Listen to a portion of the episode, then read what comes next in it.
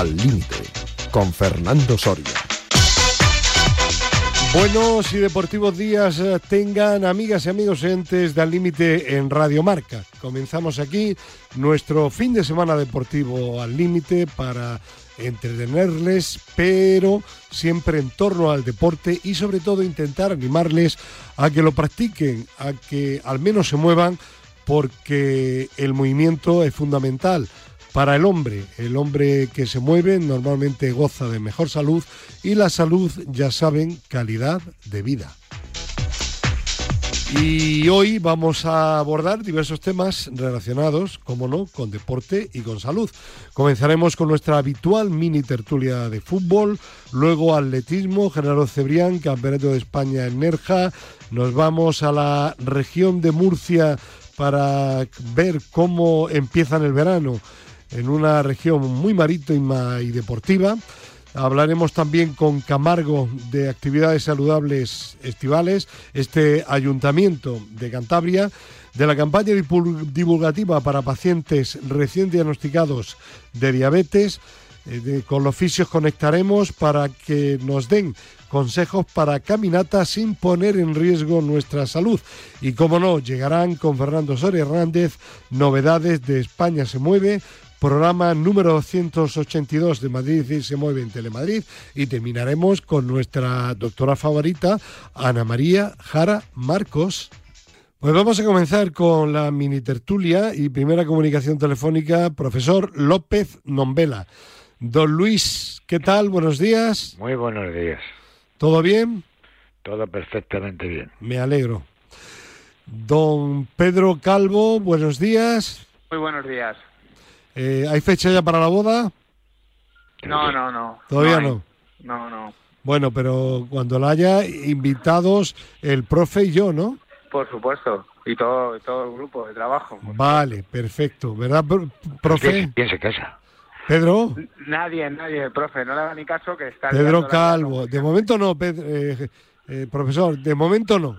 Bueno, pues Pero pronto sí. ya que, que diga que no, diga que no. No, no, no, que no pasa nada, que eso es una cosa, es ley de vida. Pero si tiene ya, novia y todo.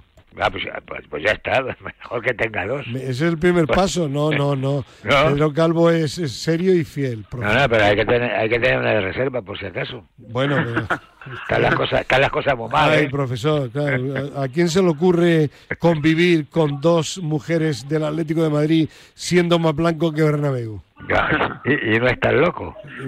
bueno, eso de no estar loco, no, pondría yo la mano en el fuego, profesor. Es que vivir con no, estar loco. No pondría yo la mano, ¿eh? Pedro?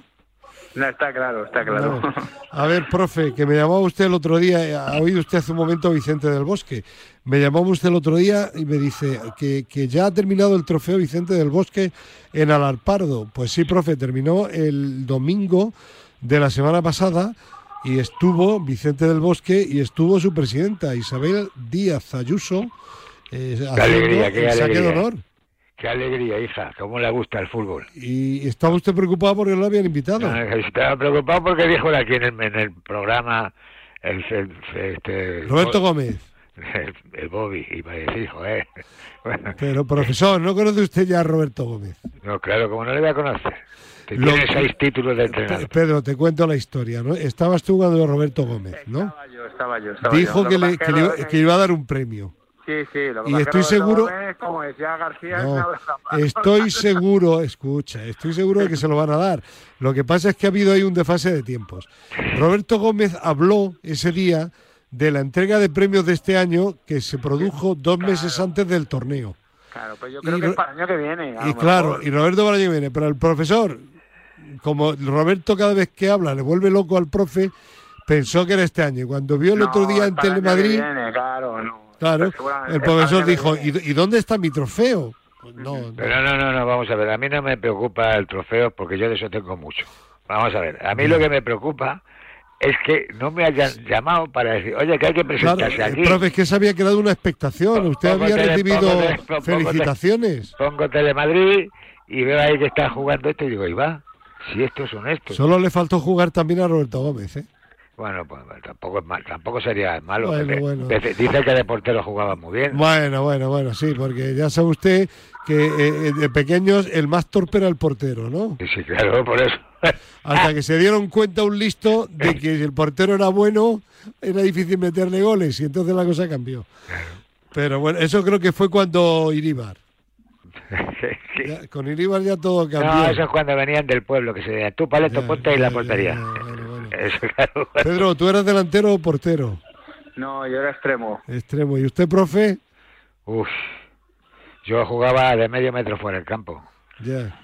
Mi padre decía que era portero. Dice, yo era portero. Dice, hubo un partido que no me metieron ninguno. Dice, pero al siguiente me metieron 10 y los niños dijeron que ya no me querían más de portero. Sí, sí, sí.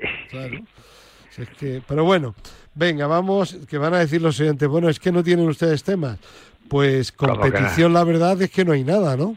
Como que no hay tema. Mire, yo tengo un tema ahora mismo que Sí, pero, de- perdón, vamos por partes. Competición, nada. Nada, pero se, está, se están haciendo. Ya hablamos fichajes del Girona la semana pasada. Sí, sí, claro, pero, pero no, no de este domingo. Ah, es verdad, este domingo no. Profesor, que lo siento, hombre. ¿El qué?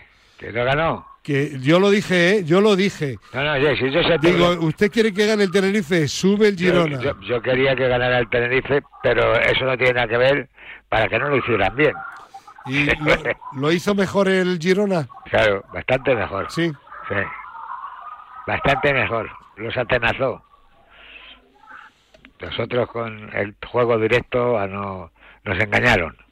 Eh, hay que ver eh, eh, Ramis en la banda. pa- ¿No le recordó a Lopetegui? Una cosa parecida, sí. Sí, sí, sí, sí. Sí. A ver, Pedro, ¿qué análisis haces tú de...? No me vale que el, el Girona ganó porque fue el sexto y los sextos son los que suben. Eso no me vale. Eso, sa- eso está así metido en la cruz de Caravaca y ya está, y sale siempre. A ver, Pedro. Pedro. Pedro ya no está. Bueno, vamos a intentar recuperar eh, la comunicación con Pedro Calvo. Eh, Raúl Santamaría, que es un chico apañado, pues como dicen en mi tierra, en Granada, vamos a intentar que, que conecte. Eh, profesor, eh, de- hubo, hubo, yo creo que hubo un momento psicológico, ¿no? Con el empate a uno, con el empate a uno, el Tenerife, que estaba teniendo menos oportunidades, eh, se fue un poco a, a ganar el partido y ahí el, el Girona a la contra demostró que tiene más calidad, Efectivamente, claro. Efectivamente. Esa, esa precisamente, ahí está la clave. En cuanto le dejaron huecos, No la calidad eh. mandó. No se puede jugar mu- muy rápido, querer hacerlo porque lo vas a hacer de una, y resulta que, que no, que, que es que la pelota hay que moverla, hay que tratarla y hay que llevarla donde hay que llevarla. Y no hay más. Y esto fue, pues, pues así, ves que verlo y ya te daban ganas de cambiar de canal. Ya, ya, ya. Estarlo viendo. Sí, sí. Y más cuando había, había dicho yo, hombre, que estoy con el Tenerife, que hombre, tanto tiempo allí, que tal, y resulta que, y encima lo defiendo, y resulta que me dio vergüenza. Ya. Porque digo, bueno, y, y que ahora que Sí, lo que- el, que- el- el Tenerife en su momento, eh, recordamos que era un equipo, eh, en su época de primera división, era un equipo siempre alegre, ¿no? Con mentalidad eh, ofensiva, ¿no? Hombre, pero había técnico en la época mía estaba estaba aquel alemán que jugó que estuvo, estuvo en el Madrid también Jupp Heynckes. Henkes ¿Usted Eh, coincidió con él? claro íbamos los íbamos Nito Nito y yo estábamos en el tema en el en la, en la escuadra como le quieran llamar ahora en el equipo técnico Sí, sí, sí, y nosotros veíamos nos veíamos todos los partidos para darle el informe todos Muy los bien. partidos que jugaban dos semanas antes para darle el informe del, de que fuera contra era, era la Real Sociedad la que seguíamos nosotros. Y, era con- y luego nos quedábamos aquí para llevar jugadores para para el B. Ya, ya, ya. o sea. Bueno, hemos recuperado la comunicación telefónica con Pedro Calvo. Pedro, no, felicítele usted por, por haber tenido razón. Estaba, eh, sí, no, bueno, que decía yo, Pedro, que, que cuál fue para ti la clave de la victoria y que no vale decir que porque se clasificó sexto en la fase regular, que son los que suben. No, no, no. Vamos a ver, son. Es verdad que los sextos traen trayectorias diferentes porque les eh, están mu- mucho más intensos. Tener en cuenta que Tenerife, bueno, los, lo, eh, Eibar en este caso, que, se, que, que está ascendido a primera y se mete como tercero, pero Tenerife, por ejemplo, estaba clasificado desde hacía varias semanas. Sí. Inconscientemente el futbolista Se pierde relaja. esa intensidad. Pierde esa intensidad. Nos- eh, es un tema que los psicólogos deberían de estudiar, a ver por qué se dan esas situaciones. Pero es que la pierden. Y, y el venía- igual, igual, perdona, perdona, que Chema Buceta dijo que el Granada, nuestro equipo, profe, eh, no veía claro que mantuviese la categoría porque jugaba en casa y, y en esas situaciones la presión es mayor. Eh, Es decir, que, que, Pedro, de lo que tú estás diciendo tiene su lógica. El, el, el Tenerife, el Eibar, cae jugando primero en casa con el Tenerife y el Tenerife jugando primero en, luego en su casa pierde con el Girona. Sí, no, no. Y bueno, fíjate, en el ascenso a Segunda División, el Deportivo La Coruña, eh, en su campo, con el campo lleno, y pierde con el Albacete, yendo ganando y en, Sí, y en sí. 10 minutos pierde con el Albacete. o sea. Que, que al final estas situaciones también hay que saber manejarlas. Pero como bien dices, yo creo que no es solamente por ser sexto. Yo creo que el, el igual que el Tenerife manejó muy bien la eliminatoria con Las Palmas y en la vuelta con Las Palmas también manejó bien el partido. eh, aquí a- a- lo dijo el profe, me parece, la semana pasada. El problema que tiene el Tenerife es atacar. Sí, sí. Yo, Se defiende bien, pero yo- atacar le yo, yo le vi también en Liga en, que, en su campo que al final creo que empató contra el Almería y me pareció un equipo que cuando, cuando el contrario se defiende bien le costaba Claro. muchísimo. Claro, entonces, ¿qué pasa? Pues que el primer tiempo, el Girona, que es un equipo que está acostumbrado a, a jugar con balón, a, a- Sí, a a- a tener una buena fase ofensiva, pues le maneja el partido. Solamente tiene el rato, cuando marca el Girona de, de penalti, que el Tenerife eh, hace un rato hasta eh, con los seis minutos de, de prolongación por el agua y demás, que, lo, lo mete en la portería y, sí que es verdad que no lo deja salir del campo, pero ya luego cuando empieza el segundo tiempo vuelve a pasar lo mismo. El control estaba siendo del Girona, es verdad que el Girona da un pasito atrás, pero y el Tenerife ahí consigue en, en un arreón eh, meterse en el partido, pero inmediatamente vuelve a coger el balón el Girona. Y, y luego para mí hay una cosa muy importante, y es el tema de las aficiones. Las aficiones no se dan cuenta de lo que perjudican a sus equipos. Porque cuando hace el segundo Sí, gol... empiezan a tirar botes. tiran botes, Botellas paran el partido, Sí, sí. paran el partido, no le dan reacción al Tenerife a volver a intentar empatar, Sí, sí, paran sí, el partido sí, sí. y de hecho en ese en ese impasse le hacen el tercero. A enfriar a la gente. Claro. El partido enfriar a su gente. Claro, Sí. entonces eh, recordaréis una eliminatoria también, os acordaréis de un Las Palmas Córdoba, no sé si os acordaréis que termina ganando Sí. el Córdoba y ascendiendo el Córdoba por lo mismo que, que la gente saltó al campo, hubo, hubo invasión de campo. no, ¿Era. Córdoba o era Las Palmas Zaragoza? No, no, no, Las Palmas Córdoba. Me acuerdo Córdoba, perfectamente vale, que era el. Córdoba porque asciende el Córdoba a Primera División. Vale, vale, vale. Y, y, y pasa lo mismo. Entonces, ahí hay un momento del impasse en que efectivamente el de Girona está mejor también porque juega mejor al fútbol. Hay que No, y que tiene, que eh, al menos eh, de medio campo para arriba, me dio la impresión de que buena tiene más calidad, porque las dos transiciones del Sí, sí, segundo y tercer gol, que es lo- yo no vi la primera parte, me, pa- me parece que están muy bien jugadas, con jugadores de calidad. Sí. El segundo abre, luego fue mala suerte, porque eh, desvió un defensa del Tenerife Sí, la. León, León, le pega a León Claro, en el pecho. pero la transición, el, el centrocampista que abre Eh, la, Ale- la- Alex Baena, sí, que además me parece un jugador de primera no, pero el que, le- el que abre la pelota primero, que la conduce Ah, y que vale, la sí, abre, pues creo que, que lo, lo hacen muy bien, mientras que luego cuando lo intenta el Tenerife, pelota, intenta en carrera, no, no hay la Sí, era, todo, era todo a su delantero grande, juego Sí. directo. Y además lo, lo, lo comentó el profe la semana pasada, que el problema que podía tener el Tenerife era eso, que, que al atacar iba a atacar directo, Claro. iba, a hacer- iba, iba a defender fuerte, pero que, que al final, eh, cuando juegas contra un equipo que le gusta tener el balón y que te ataca y que, y que tiene jugadores de medio campo para adelante muy buenos, pues pues lo pasas mal y al final Sí. yo creo que, que fue mere- merecido. O sea, Sí, sí, lo ha dicho el profe, que fue merecido, sí. Mm. Bueno, de una, una curiosidad para, para ambos.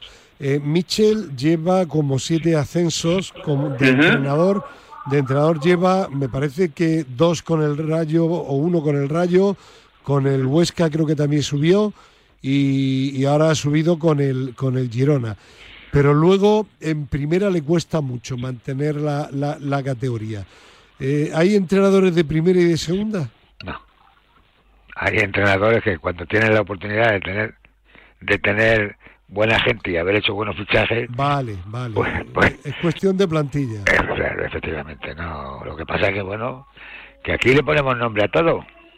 Ya, ya, ya, ya. Sí, Pedro. Creo que igual lo que está diciendo el profe. Al final, si tú tienes una plantilla, si a, si a Michel ahora le hacen buenos refuerzos y, y tiene una buena plantilla, podrá defenderse en primera. Si al final le dejan con esta plantilla para pelear en primera, pues volverá a defender. Es que no hay otra, no le queda otra. Y en Huesca le pasó, en, Huesca al final no le reforzaron la plantilla, le reforzaron uno o dos jugadores, pero no le reforzaron la plantilla. Entonces, al final es complicado y porque además la, el salto de categoría se nota mucho. Sí que se nota, sí. Bueno, eh, un tema que me ha llamado la atención esta semana y que me gustaría comentar con vosotros, la moda de esperar la finalización del contrato. Me refiero sobre todo a jugadores de cierta cotización para irse libres, eh, que te den una buena cantidad de prima de fichaje y luego aparte un sueldo también elevado. Así, por ejemplo, el Real Madrid ha traído a Rudiger eh, este año y iba a traer a, a, Mbappé, bueno, porque no le quiso, aunque es un caso diferente, porque no le había, no había querido traspasarlo anteriormente el, el Paris Saint Germain y luego Mbappé se ha quedado. El Atlético de Madrid, que también está jugando con Wissel, que queda libre, resulta que he leído que Lemar no quiere renovar para irse libre al año siguiente.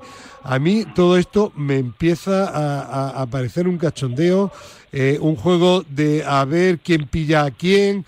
¿No, ¿No habría que regular esto de alguna forma?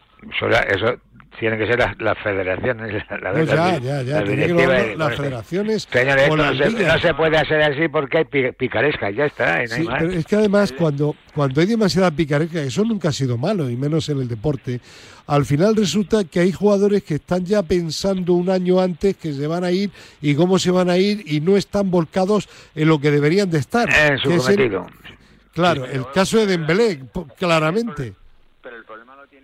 El problema lo tiene FIFA, Fernando, porque cuando tú pones una norma en la cual cuando quedan seis meses para la finalización de tu contrato ya puedes hablar con equipos, pues qué es lo que ha pasado con Mbappé y con todos. O sea, tú cuando en tu última temporada, a partir de enero, ya puedes, ya puedes hablar con equipos. De enero a junio puedes hablar con equipos. Al final el jugador, claro que se que se que, que pierde la tensión con su equipo primero porque ve que su equipo no le quiere renovar y se empieza a buscar otras cosas, tiene otras cosas en la cabeza. Entonces, ahí quien tiene la culpa, yo realmente no le he hecho la culpa ni a los jugadores. No, no, ni a los si, clubes. si, yo no culpo ni a jugadores no, no, ni a pero, clubes. Pero, yo, yo, sí que culpo a la FIFA. Pero la es FIFA que, tiene que cambiar porque esa, la situación no me parece, no, no, la impresión que, que, me da no es no es buena. Ahí, claro, claro. Eh, no, lo que ha creado la FIFA con esto, lo que tú estás diciendo que haya, pues eso, eh, que, que, aguanten tal para luego ellos, en, cuando firmen el contrato nuevo, tener una ficha de, de contrato más alta o llevarse Con una lo cual más piden alta. más dinero para Claro. renovar y si no, pues Claro. vale, pues me voy libre.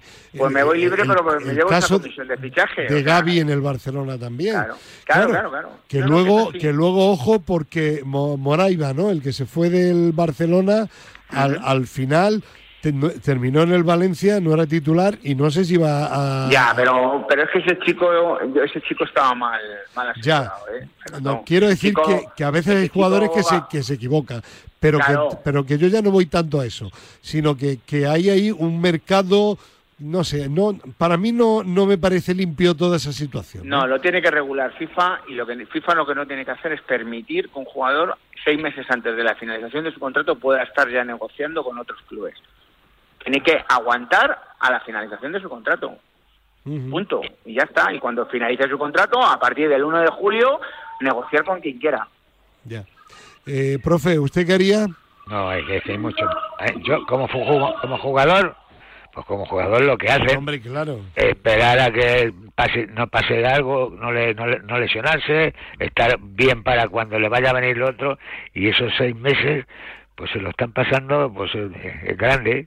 El grande para no, no perjudicarse. No, pero si, Ahora, si la mayoría, final, profe, usted si la mayoría de los jugadores estoy eh, convencido de que son profesionales y que y que intentan hacerlo lo mejor posible. pero sí, pero, Pero, pero, aunque ellos lo intenten, cuando ya está el intermediario suyo, el representante, Pues el año anterior eh, está hablando con el club, o el club para que no se quede libre al año siguiente.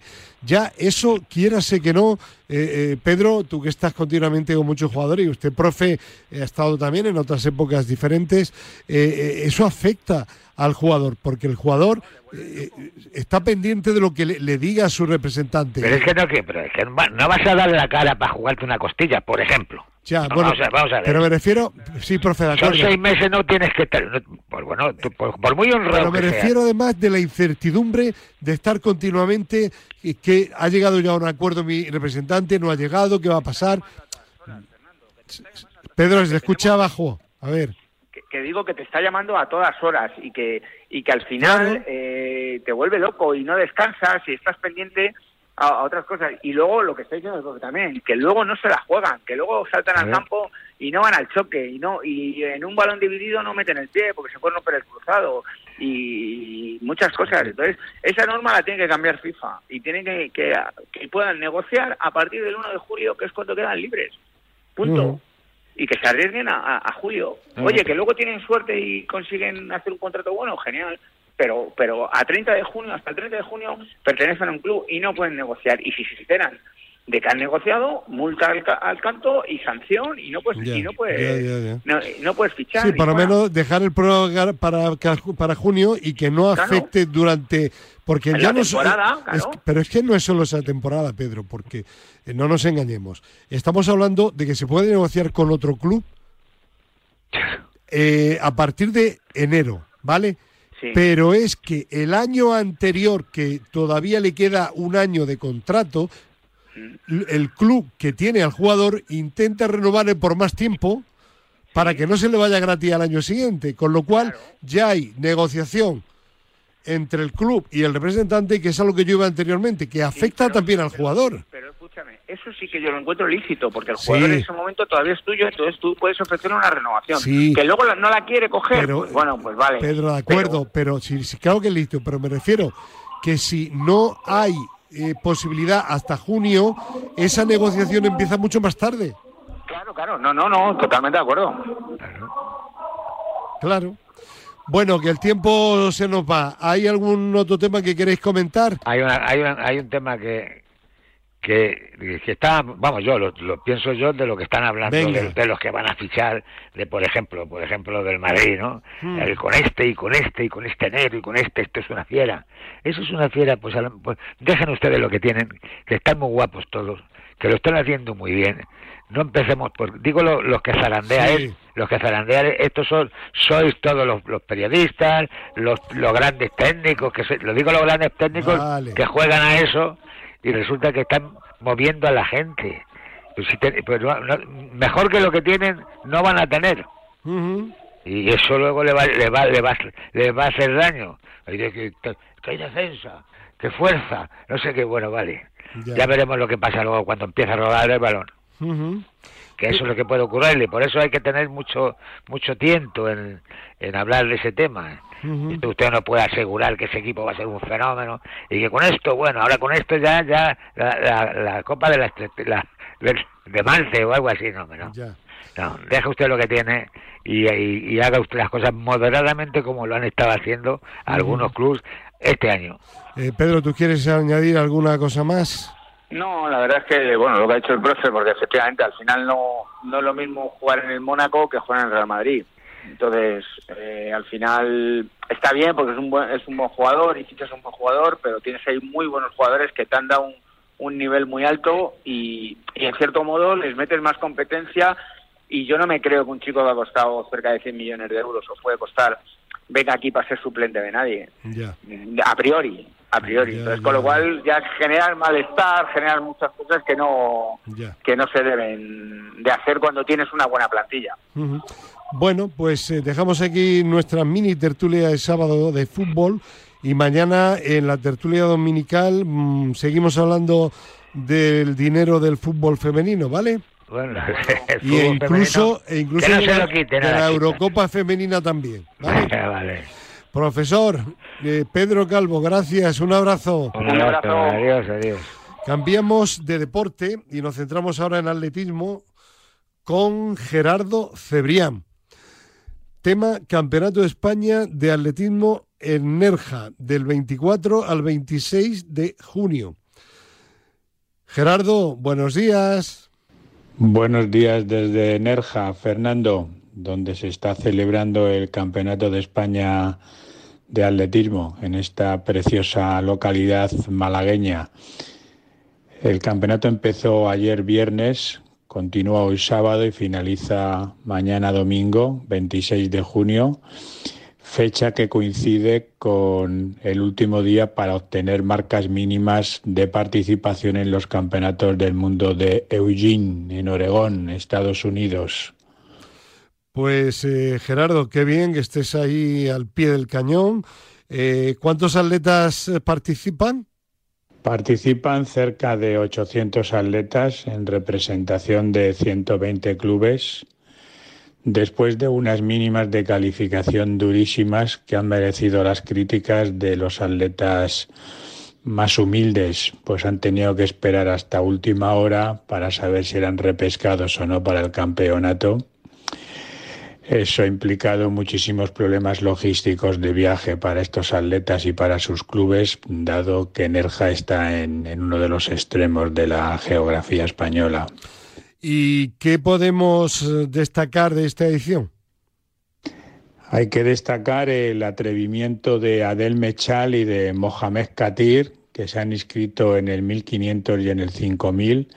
Ambos tienen intención de, participar en estas pruebas porque también quieren participar tanto en el 1000 como en el 5000 en Eugene. Eh, bueno, vamos a ver quién se lleva el gato al agua en unas pruebas de medio fondo de hombres que resultan espectaculares, no solamente el 1500 y el 5000, también el, 800 es tremendo con hasta 8 atletas con, con marcas por debajo de 1,47.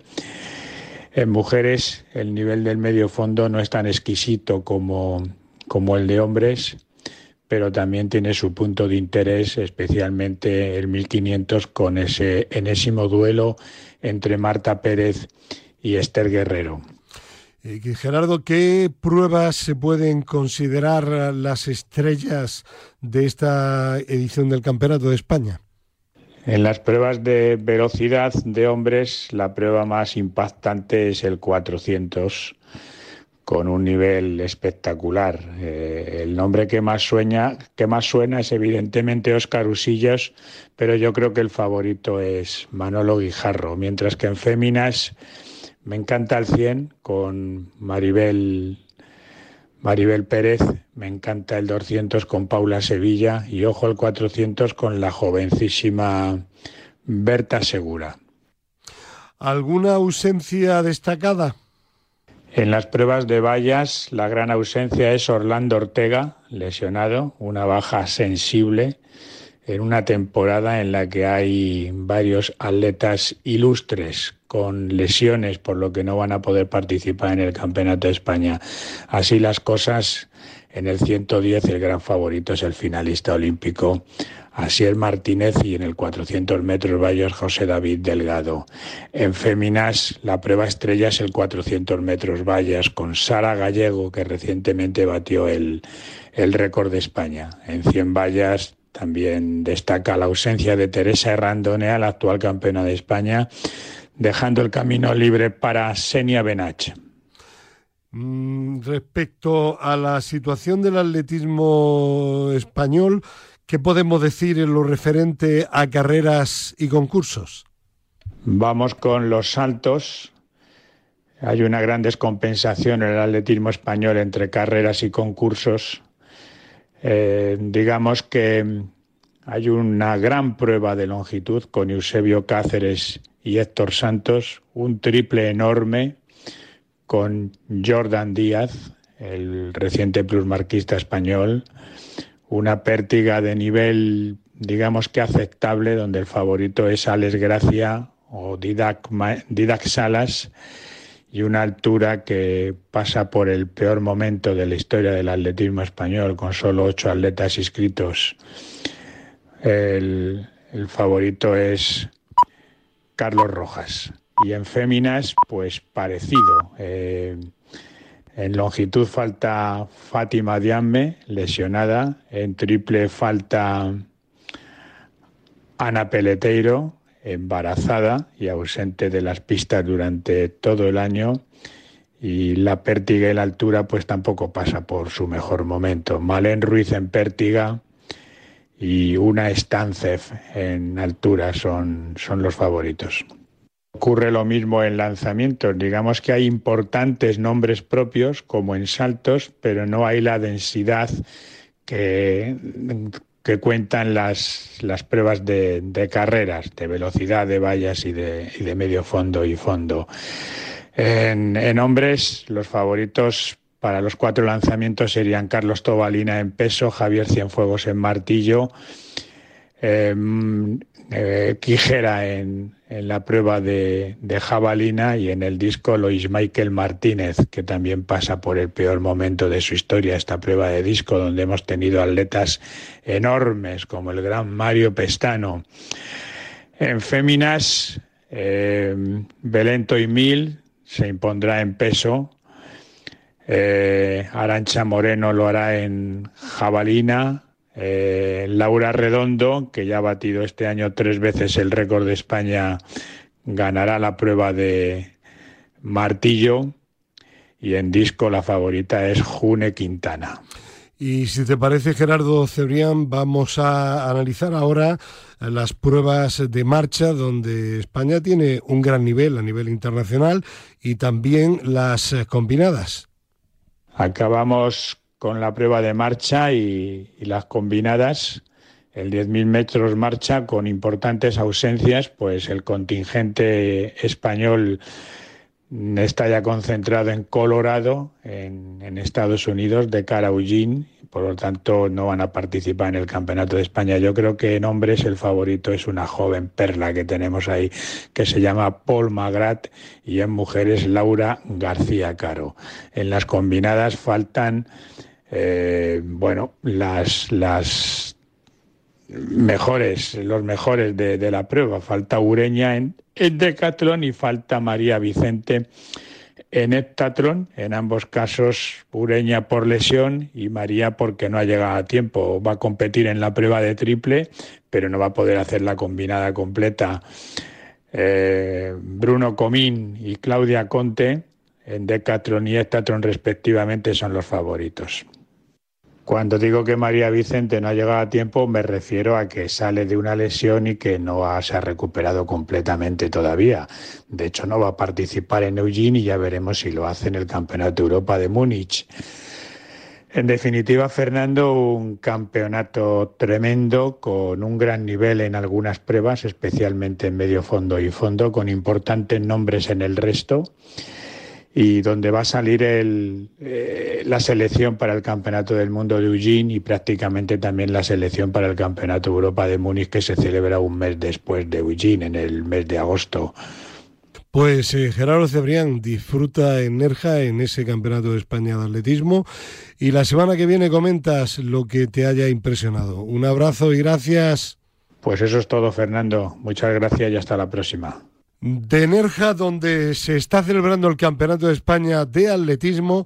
Vamos a viajar telefónicamente hasta Camargo, en Cantabria, donde el ayuntamiento está organizando una serie de actividades veraniegas muy interesantes destinadas a impulsar hábitos de vida saludables entre la población infantil y juvenil.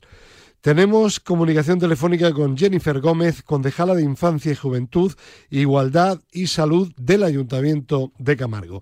Jennifer, ¿qué tal? Buenos días. Hola, buenos días. ¿Es la primera vez que ah, van a llevar a cabo estas actividades veraniegas o no? Bueno, este es el segundo año que nos planteamos ya más concretamente abordar el tema de, bueno, pues del sedentarismo y del bueno, pues que estamos viendo después de la pandemia que han surgido una serie de problemas que están muy relacionados con, con la salud en los más pequeños. Siempre hemos eh, tenido una serie de actividades en verano, pero hace dos años que ya planteamos el tema más en profundidad, eh, de la mano también de, bueno, pues del hospital de Valdecilla, que es el hospital de aquí de Cantabria, y de la asociación Buscando Sonrisas, que, que bueno, que nos plantearon este programa dentro de, de un plan integral que, bueno, pues le llamamos el Plan PIO, Plan de Integral de Prevención de la Obesidad Infantil, y bueno, pues este es el segundo año que planteamos este tipo de actividades. Esta primera iniciativa tiene efectivamente de nombre Camargo Sonrisas en Verano y se va a celebrar por quincenas del 1 de julio al 31 de agosto. Eh, ¿Qué peculiaridades va a tener? Bueno, yo creo que sobre todo la, el éxito de este programa es que va a la individualidad de cada niño, ¿no? No se plantean actividades generales, sino que se hace un estudio de cada niño. Por eso contamos pues desde psicólogos, nutricionistas, gente de actividades físico-deportivas y una serie de profesionales y muchos de ellos voluntarios a los cuales agradecemos, pues que hacen una, un estudio integral del, de los más pequeños y les ayudan bueno en lo que les hace falta. Pues eh, un ejemplo pues hay, niños que a lo mejor a nivel de deporte está bien pero sus hábitos alimenticios son son más negativos pues se, incide más en ese en ese aspecto. Hay otros eh, problemas que tienen que ver mucho eh, sobre todo después de la pandemia con bueno pues con ese con esa iniciativa mm, por parte de los más jóvenes a hacer algún tipo de actividad eh, se han acostumbrado a otro tipo de actividades y el salir otra vez y volver a, practicar deporte, a, salir a la calle, pues se ha convertido en algunos casos en, un problema. Y bueno, pues se atiende a nivel psicológico a, estos niños. Y luego, pues por supuesto, las actividades deportivas, ¿no? Pues fomentar un poco ese tipo de, de actividades que, bueno, pues está claro que los niños, todos necesitamos, pero los más pequeños, pues pues mucho más. Sí, luego la, la segunda actividad eh, tiene el nombre Bailando en Verano, eh, quincena primera de julio y segunda de julio. imagino que por el nombre que tiene que ser algo así como un curso muy intensivo de danza, ¿no?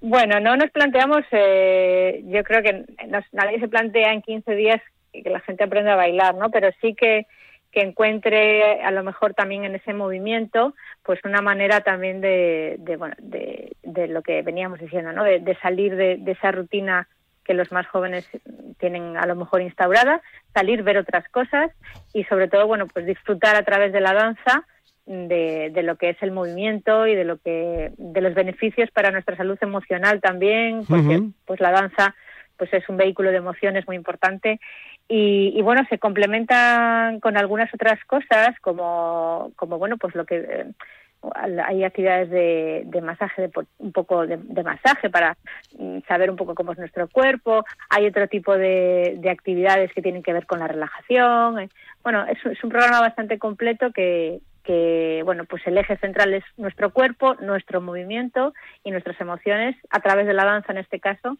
y, y bueno va dirigido a un público que tradicionalmente está un poquito más, digamos, eh, vamos a decir, abandonado, ¿no? Que es una edad eh, más complicada, que es la, ya la adolescencia. Hay muchos programas de conciliación a nivel infantil, pero no tantos en estas edades y yo creo que este es un, buen ejemplo. El otro día, la semana pasada, el alto comisionado contra la pobreza infantil estuvo aquí en directo en nuestro programa y nos contaba que ese plan que lidera el gobierno de España para reducir la obesidad y el sedentarismo infantil durante un plan de ocho años, que lo que quieren es que los niños y niñas se recuperen los juegos de antaño, eh, jugar para hacer ejercicio jugando, divirtiéndose, que eso es fundamental. Claro, eh, yo creo que bueno, otro de los programas que tenemos en el, en el ayuntamiento que es el, con el que más años ya llevamos, que es el abierto por vacaciones, pues en ese programa lo que se vuelve a, encontrar, ¿no? Volvemos a reencontrarnos con estos juegos tradicionales, con estas, bueno, pues con, compañeros eh, y, bueno, pues actividades divertidas para que los niños hay algunos que lo necesitan porque es bueno pues por conciliación familiar pero la verdad es que el número de participantes es eh, es eh, muy elevado y muchos de ellos van porque realmente, bueno, pues que encuentran que, es muy divertido volver a los juegos tradicionales. Luego también tienen otro tipo de actividades. Claro que sí. El juego de pues toda la vida yo creo que, engancha. Eh, sí. Eh, Jennifer Gómez, concejala de Infancia y Juventud, Igualdad y Salud del Ayuntamiento de Camargo. felicidades por esta campaña, esta segunda edición veraniega y que los niños y niñas y también los adultos se lo pasen muy bien y se muevan todavía más.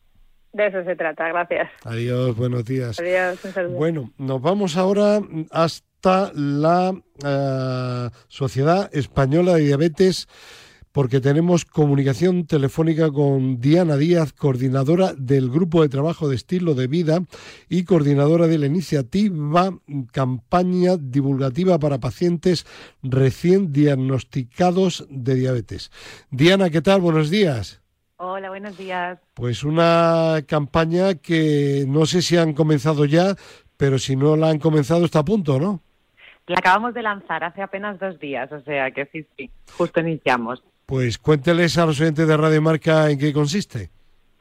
Bueno, esto es básicamente a, raíz de toda la pandemia de COVID, nos empezamos a dar cuenta de que uno de los grandes fallos que teníamos era que las personas que acabábamos de diagnosticar de diabetes se estaban quedando sin esas educaciones eh, de inicio, ¿no? Es muy importante en la diabetes como patología educar y formar a los pacientes para darles pues más autonomía y empoderarlos, ¿no? Porque al final es una enfermedad que de alguna manera requiere del autocontrol de, de la persona que la, que la padece. Entonces nos dimos cuenta de que no podíamos condicionar a una situación de alarma y no solo a eso, a otras situaciones, por ejemplo, dependiendo de si la persona la estamos diagnosticando en una región u otra de España, las formaciones que recibirán serán distintas.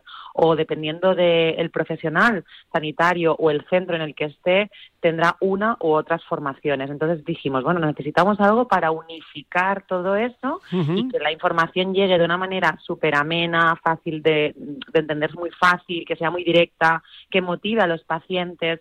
Y de ahí surgió un poco la idea desde la Sociedad Española de Diabetes, y en concreto de nuestro grupo de trabajo, eh, de comenzando a vivir con diabetes tipo 2, que es esta, estos vídeos que hemos lanzado desde la, desde la sociedad que son vídeos muy cortitos y demás para que los pacientes pues se motiven. Una veintena aproximadamente, ¿no?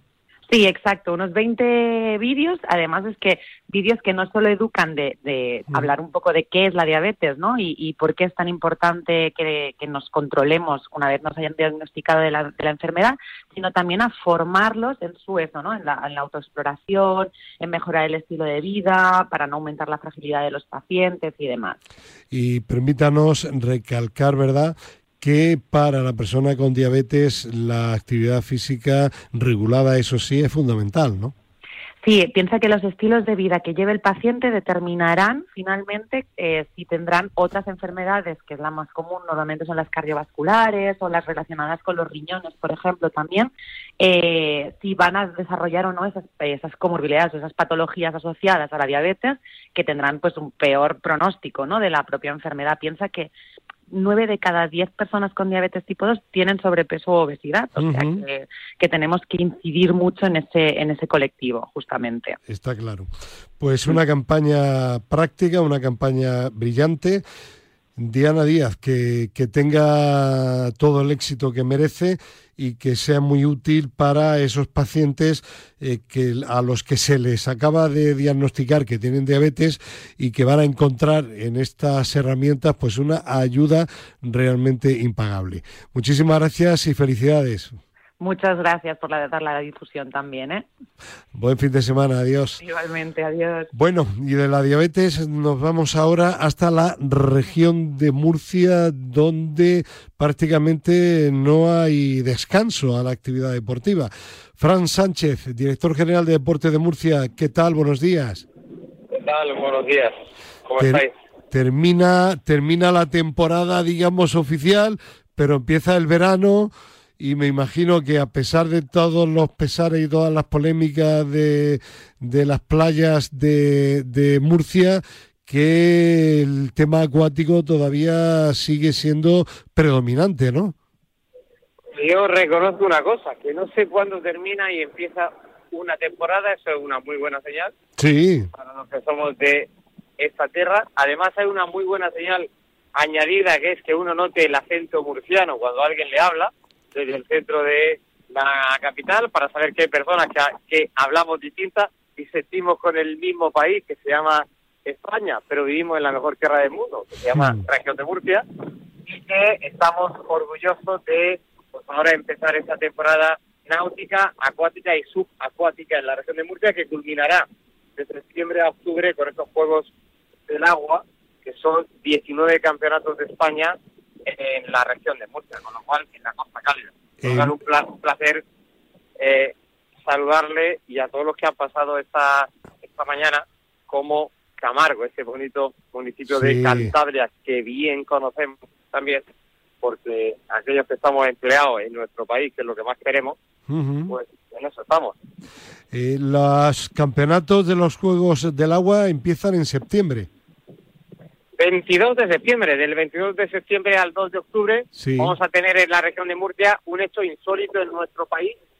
En, bueno, pues en todos los años que conocemos el deporte en nuestro país, que es poner en común, acuerdo a 10 federaciones españolas, pues, tocamos el agua para hacer en la mejor tierra estos Juegos Españoles del Agua, que, bueno, que para nosotros son muy importantes y para ellos también, es decir, para todo el deporte federado español, con esos 19 campeonatos de, de España, ¿no? Bueno, pues desde pesca, eh, triatlón, eh, pasando por piragüismo, por remo, actividades subacuáticas, pesca, es decir, todos aquellos, natación, todos aquellos que tocan el agua en nuestro país van a pasar por la, por la región de Murcia.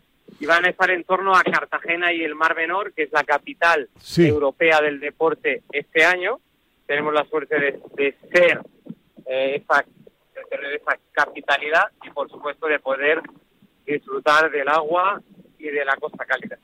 Eh, imagino que eso supondrá eh, un movimiento tremendo de personas, no solo deportistas, directivos, auxiliares, eh, médicos, eh, familiares de los que participan.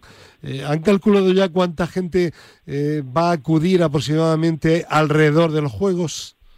Pues para que os hagáis cuenta, el gobierno de la región de Murcia, que es un gobierno de libertad, es un gobierno de que todo el mundo pueda tener el espacio correspondiente, donde el deporte es una parte primordial para nosotros, eh, vamos a tener, bueno, hemos invertido más de dos millones de euros en el plan de turismo deportivo de la región de Murcia, Ujú. más de dos millones de euros, de los cuales vamos a tener a más de 120 eventos relevantes, importantes en la, en la región de Murcia, más de 78 campeonatos de España, de los cuales van a tener una repercusión directa de más de 21 millones de euros en esa repercusión turístico-deportiva que tenemos. Nosotros creemos fielmente, porque es así, que la repercusión que el deporte tiene hacia el turismo es una palanca de cambio esencial en este momento de crisis absoluta para todos los sectores productivos de nuestro país y por lo tanto en la región de Murcia sí queremos contribuir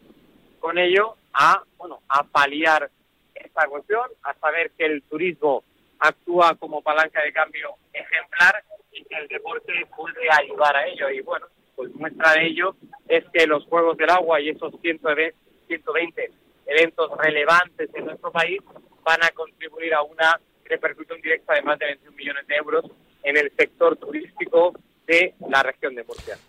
Creo que tendríamos que tomar nota de esto, creo que nuestro país tendría que afianzar todos aquellos lazos que el deporte puede tener y creo que eso es lo que puede hacer pues, unas personas que estamos al frente de las distintas administraciones. Necesitamos pues, poner el rumbo firme hacia un lugar, hacia un objetivo y en la región de Murcia con el gobierno de Fernando López Miras lo tenemos muy claro. Binomio turismo-deporte, siempre garantía de éxito y más si es en la región de Murcia. Pues eh, Fran Sánchez, que ya estamos acercándonos a la fecha, que antes de que comiencen volvemos a contactar para que le cuentes a nuestros oyentes la, la última hora de ese evento que va a ser pues un gran acontecimiento pionero en la historia del deporte español sin duda. Y que el verano mientras tanto que sea lo más deportivo posible. Seguro que sí, aquí no paramos y vamos a, continuar.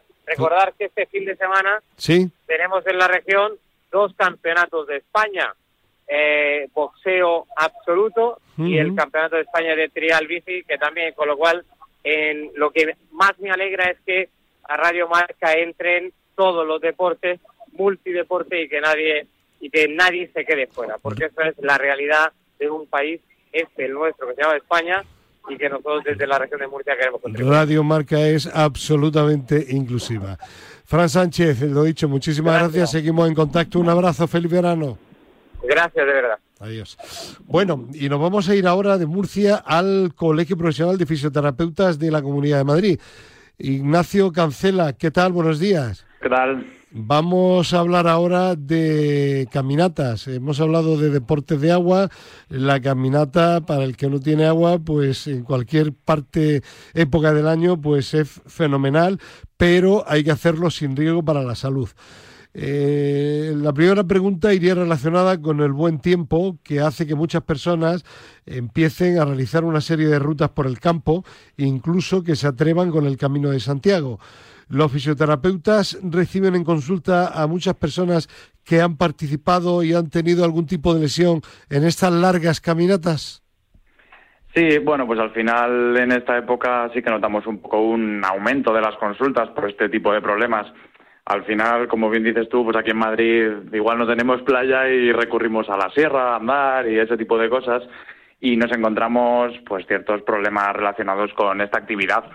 Es verdad que, pues hombre, una práctica deportiva como es la caminata, si es moderado, pues es muy recomendable, porque, bueno, está al alcance de todos y es sencillo de realizar, pero hay que tener cuidado. Tenemos que ser un poco progresivos. Muchas veces nos encontramos a gente que se ha ido a hacer el Camino de Santiago, que te planteas hacer, pues no lo sé, 30 kilómetros diarios y, no lo has entrenado, no has salido a andar antes, aunque sea por aquí, por Madrid, y te vas a hacer el Camino de Santiago sin haberlo entrenado. Y claro, pues luego pasa lo que pasa, que aparecen lesiones y problemas que igual no te dejan hacerlo cómodo o no te dejan ni acabar el camino, por ejemplo. Entonces es un problema. ¿Y este tipo de caminatas, cuáles son las lesiones más frecuentes que originan?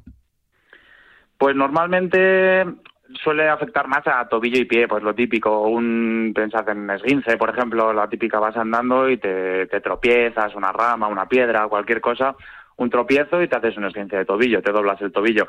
Esa es probablemente la más frecuente. Luego algún, algún problemilla, pues las fascitis plantares, algún problemilla del, normalmente relacionado con el pie, que es lo que más sufre cuando andas muchos kilómetros, digamos.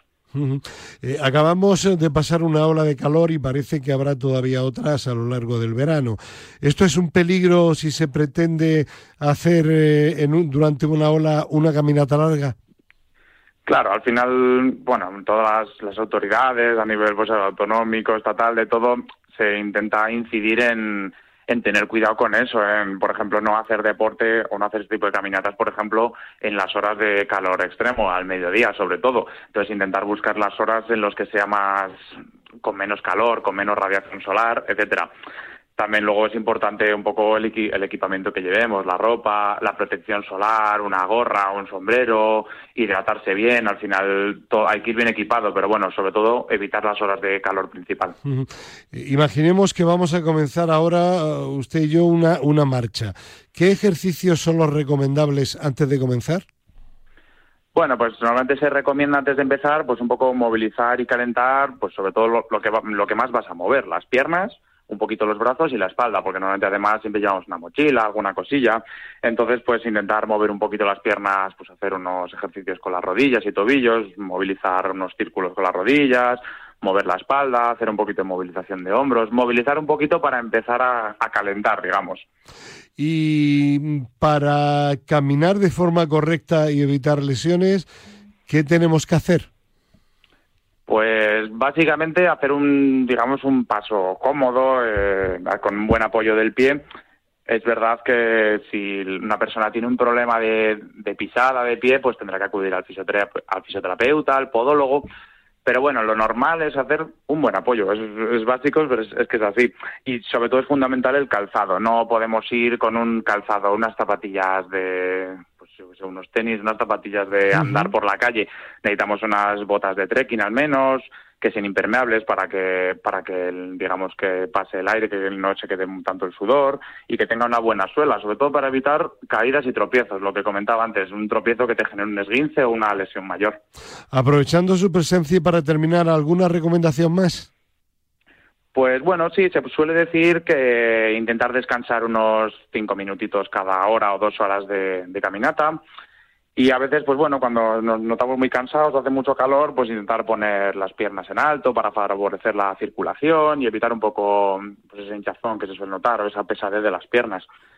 Así que si tenemos alguna molestia, pues normalmente aplicar frío en la zona que esté sobrecargado, que se haya, que se haya irritado, digamos, y sobre todo lo que solemos incidir siempre, si hay algún problema, hay alguna molestia, acudir al fisioterapeuta pues para que lo valore y haga un tratamiento inmediato Exacto, para que no vaya más, básicamente. Pues eh, lo dicho, está bien caminar, pero de forma segura, como recomiendan desde el Colegio Profesional de Fisioterapeutas de la Comunidad de Madrid. Ignacio Cancela, muchísimas gracias y buen verano. Un saludo. Gracias a vosotros, un saludo. Bueno, toca ahora el bloque de España se mueve. Fernando Soria Hernández, ¿qué tal? Buenos días. ¿Qué tal? Buenos días. Pues eh, hoy eh, habíamos quedado en adelantar contenido del número 95 de la revista Deportistas que saldrá a la calle el próximo martes. Así es. Mira, la, la portada la abrimos con el estreno del, el programa de Deportistas en Teledeporte, que hemos hablado en otras ocasiones, que será el día 7 de julio. Luego tenemos uno de los eh, reportajes más importantes que el año, en este caso un, estudio de investigación sobre la evolución de los presupuestos en el deporte de los ayuntamientos, que adelantamos que ha habido un aumento con respecto al 2021 del 10%, cosa que ha sido bastante sorprendente, pues dada la situación actual, ¿no? O sea, es una nota bastante positiva. Luego también eh, eh, tenemos información sobre la actualidad de España se mueve, que hemos ido contando también aquí en el programa, los acuerdos de colaboración con Servimedia, Fundación A la Par, del España se mueve, eh, los nuevos proyectos Erasmus Plus. También tendremos, como siempre, una sección que llamamos el confidencial, con, con información clave sobre la actualidad del, deporte y de la gestión del deporte, información sobre la Fundación Deporte Joven y otras noticias sobre ayuntamientos, comunidades y otros temas de actualidad. Pues la semana que viene, si te parece, hablamos del programa Deportistas en Profundidad, que en principio empieza el día 7 de julio en Teledeporte. Pero en Madrid, en Telemadrid, Madrid se mueve, todavía continúa y mañana domingo último programa de la decimotercera temporada, programa número 282. ¿Hora y contenidos? Eso es, mira, pues será sobre las eh, nueve y cinco de la mañana y tendremos un reportaje sobre el sexto torneo del fútbol cadete Vicente del Bosque, que estuvo también, eh, que contó con la presencia de la presidenta de la Comunidad de Madrid, Isabel Díaz Ayuso. Luego también tendremos la historia del doctor Pedro Guillén, que es el traumatólogo español con más prestigio y presidente de la Clínica Centro. Eh, tendremos una entrevista saludable a, Clara Viñarás, que es subcampeona de España de 3.000 metros otro reportaje sobre la Copa de España de Trial Bici, que reunió en Guadalajara de la Sierra a los mejores pilotos de la especialidad, y luego también en la sección Muete con nosotros, pues hablaremos del Mundial de Turismos Eléctricos, de la sexta edición del Campus Más Polo y otros contenidos. Pues muy bien, que disfrute de este fin de semana muy familiar ¿eh?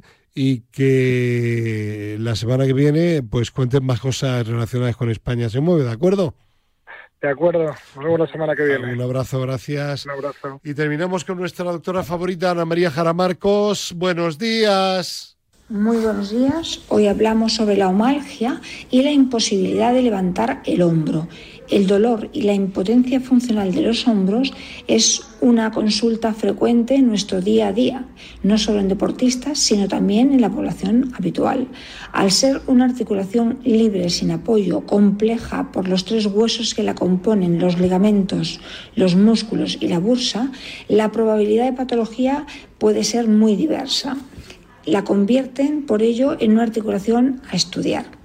El ya conocido manguito rotador es el conjunto muscular que nos mueve el hombro y es el principal lesionado en esta articulación al pasar por un estrecho óseo llamado espacio subacromial que dependiendo de su forma y dimensiones puede ser por sí mismo el causante de la tendinitis. Actividades diarias como dormir boca abajo o con el brazo debajo de la almohada es una causa súper frecuente de esta patología. Asimismo, limpiadoras de cristales o profesiones que trabajan con los brazos hacia arriba también lo son. La clínica es un dolor sordo durante el día que se incrementa con movimientos bruscos, rotaciones, etc., aumentando el dolor de forma nocturna hasta el punto de impedirnos dormir. La exploración y la ecografía suelen ser suficientes para el diagnóstico. El tratamiento médico junto al rehabilitador y evitar la causa harán que el resultado sea así todo. Y esto es todo por hoy. Muy buenos días. Gracias a Raúl Santamaría. Mañana tertulia al límite también de 7 a 8 de la mañana aquí en Radio Marca. Adiós.